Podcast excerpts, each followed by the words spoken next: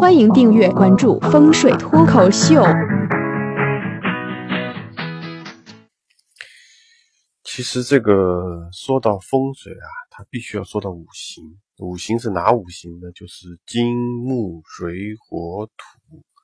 但是呢，这五行跟我们平常所说的那个这五样东西也不是一一对应的。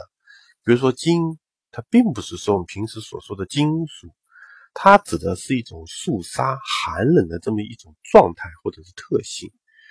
那么木呢，它其实是一种生长向上啊、蓬勃的这么一种特性。水呢，指的是一种流动、寒冷的特性。这个火代表的是这个热情、这个炙热这么一种属性。然后最后说这个土，土它其实指的是一种宽厚、蕴藏这么一种特性。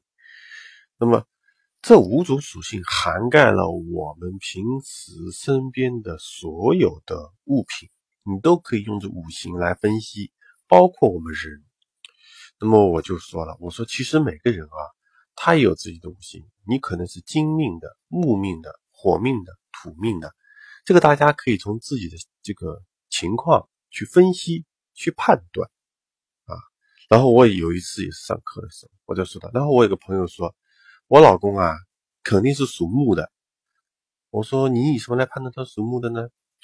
他说：“很简单呀，他在家啥事儿都不干，就是块木头。”